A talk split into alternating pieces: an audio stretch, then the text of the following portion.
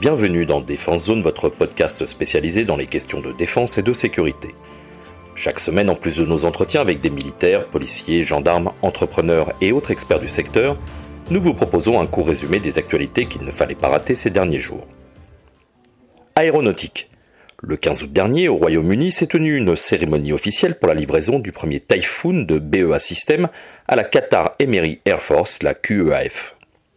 L'arrivée du premier chasseur européen du groupe Airbus est une nouvelle étape suite à la signature en 2017 d'un contrat entre le constructeur britannique et l'Émirat du Moyen-Orient qui portait sur l'achat de 24 Typhoon, très certainement dédiés à la maîtrise de la supériorité aérienne et à l'interception.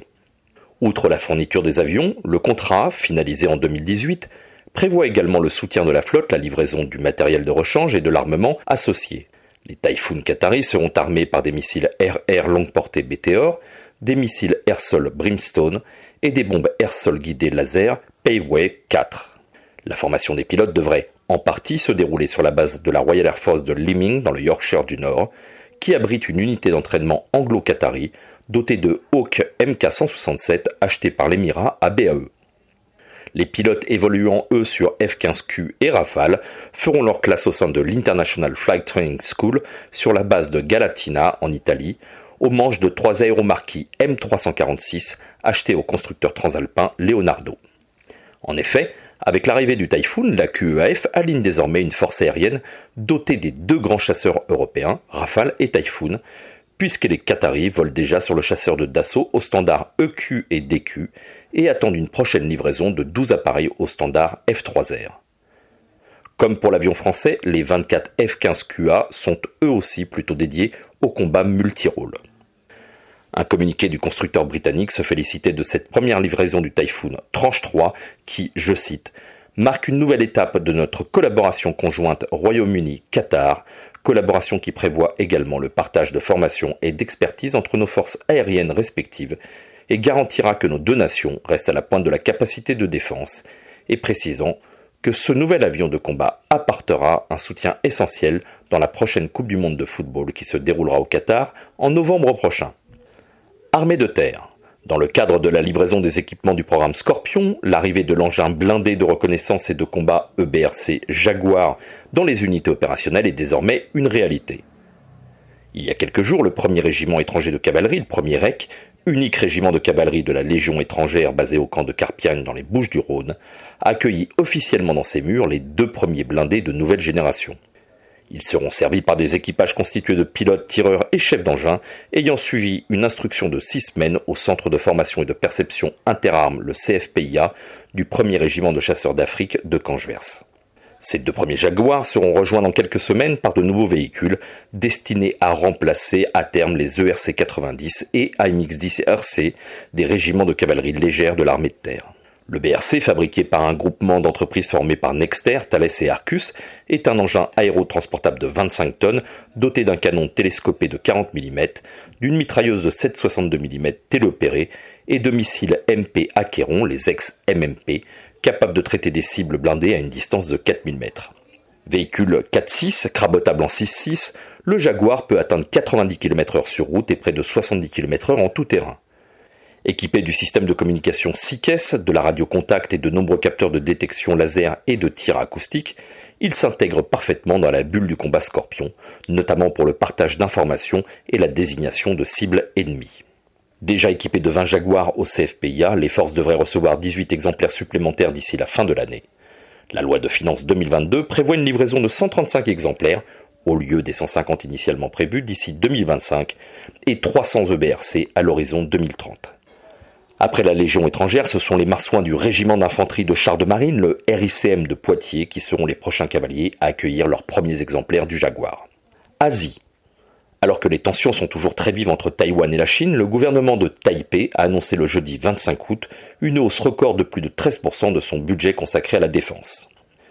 Il y a quelques semaines, la visite de la présidente de la Chambre des représentants des États-Unis, Nancy Pelosi, avait déclenché la fureur de Pékin qui considère l'île comme une de ses provinces. En effet, depuis plusieurs années et les nombreuses manœuvres militaires près de l'archipel, les autorités taïwanaises redoutent une opération militaire pour faire chuter son gouvernement. Les tensions ont nettement augmenté depuis l'arrivée au pouvoir du président Xi Jinping, et ce n'est pas la récente invasion de l'Ukraine par la Russie qui a démontré qu'un pays puissant et autoritaire pouvait passer rapidement des menaces verbales à une intervention armée, qui a rassuré les autorités taïwanaises. De fait, depuis 2020, les provocations de l'armée populaire de Chine, l'APL, sont de plus en plus nombreuses. Selon une base de données compilée par l'AFP, il y a eu plus de 950 incursions de l'APL dans l'espace aérien taïwanais en 2021, soit deux fois plus que l'année précédente. Malgré une infériorité numérique flagrante, il y a 88 000 soldats sur l'archipel contre plus d'un million en Chine. Taipei a annoncé par la voix du porte-parole du ministère de la Défense un nouveau budget de 13,7 milliards d'euros pour l'an prochain, soit une hausse de 13% par rapport à l'année dernière. À cette somme, il faut ajouter une enveloppe spéciale de 3,6 milliards d'euros pour l'achat de nouveaux équipements militaires, dont des avions de chasse. D'ici l'année prochaine, le budget consacré à la défense devrait atteindre 20 milliards d'euros, soit une augmentation de 100% en 10 ans. Mise à jour. Dans cette rubrique, nous reviendrons sur les évolutions les plus récentes concernant des sujets traités lors de précédentes brèves. Cela commence par le projet de plusieurs associations et partis politiques suisses de bloquer un futur achat de F-35 américains pour renouveler le parc de plus en plus vieillissant de son armée de l'air. Pour rappel, en 2021, suite à un appel d'offres, le gouvernement fédéral avait décidé l'achat de 36 chasseurs F-35A Block 4 de l'américain Lockheed Martin, au détriment du Rafale français.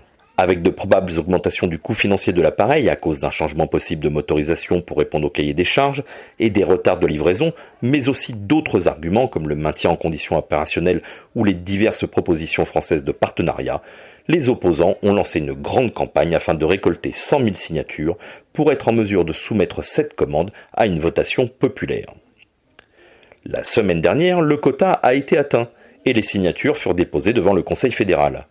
Mais Berne n'entend pas fléchir aussi facilement et a immédiatement réagi en arguant que pour que la votation passe au Parlement avant la fin de l'offre du constructeur américain, soit le 31 mars 2022, il faudra présenter cette initiative au Parlement le 9 novembre au plus tard. Même en resserrant les procédures habituelles de l'administration fédérale, il est impossible de tenir le calendrier exigé, cela parce que le devoir de diligence ne serait pas respecté et que le Conseil fédéral et le Parlement ne pourraient donc pas traiter l'initiative avec le soin nécessaire, précisait un communiqué diffusé le 24 août dernier.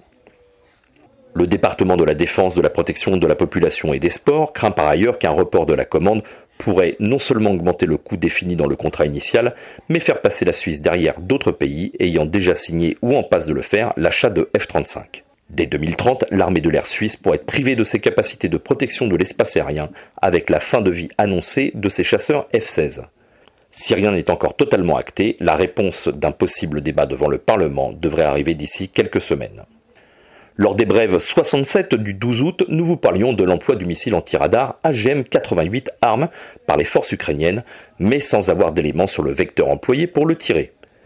C'est finalement le Pentagone qui a dévoilé l'information lors d'une conférence de presse pour notifier une nouvelle aide des États-Unis de 3 milliards de dollars supplémentaires. C'est donc bien avec une adaptation non détaillée sur les MiG-29 Fulcrum de fabrication soviétique que sont fixés les missiles. Le maintien en condition des appareils va désormais devenir une priorité des Ukrainiens et des Américains qui leur fournissent des pièces de rechange achetées dans le monde entier. En effet, même si les armes offrent une capacité supplémentaire aux chasseurs, les forces ukrainiennes en ont déjà perdu au moins 14 sur les 51 qu'elles possédaient. Il est revenu, mais pas forcément comme l'industriel aurait souhaité. Après 64 jours de vol, le drone stratosphérique Zephyr S se serait écrasé dans le désert de l'Arizona. Ce drone de 25 mètres d'envergure pour un poids de 75 kg propulsé à l'énergie solaire avait décollé le 15 juin dernier depuis la base aérienne d'essai de Yuma dans l'Arizona, occupée par l'US Army Future Command. Les essais en vol, menés à une altitude de plus de 23 km, avaient jusqu'alors été menés tambour battant, à tel point que la décision de le faire poser avait été reportée à plusieurs reprises. C'est finalement le site spécialisé Simple Flying qui suivait l'appareil depuis plusieurs semaines qui a constaté une perte d'altitude brutale avec un décrochage de plusieurs milliers de mètres et une augmentation de sa vitesse de descente jusqu'à la perte de son signal radar, ce qui signifiait très certainement une fin, je cite, peu glorieuse selon le site américain. Sans confirmer le crash, l'US Army Future Command a déclaré, je cite, qu'après 64 jours de vol stratosphérique et la réalisation de nombreux objectifs au cours de sa mission, le Zephyr a connu des circonstances qui ont mis fin à sa campagne de vol. Pour l'anecdote, le Zephyr S d'Airbus était à quelques heures de battre le record du vol le plus long de l'histoire. En effet, en février 1959, les aviateurs américains Robert Tim et John Cook réussir à voler à bord d'un Cessna 172 Skyhawk, ravitaillé en carburant par un tuyau relié à un camion roulant à la même vitesse sur une route rectiligne, pendant 64 jours, 22 heures, 19 minutes et 5 secondes. Voilà pour l'essentiel de l'actualité cette semaine. Pour en savoir davantage sur cet univers et pour découvrir tous nos articles et reportages, rendez-vous sur notre site internet défensezone.com. Pour plus de brefs, d'articles de fond et de photos, nous éditons également tous les trois mois un magazine papier que vous pouvez recevoir en étant abonné à notre espace premium. Il vous permettra aussi d'avoir accès à des contenus exclusifs sur nos différents supports. Vous trouverez tous les liens nécessaires dans la description de cet épisode. En attendant, nous vous souhaitons une bonne journée et nous vous donnons rendez-vous la semaine prochaine pour un nouveau résumé de l'actualité des forces de défense et de sécurité.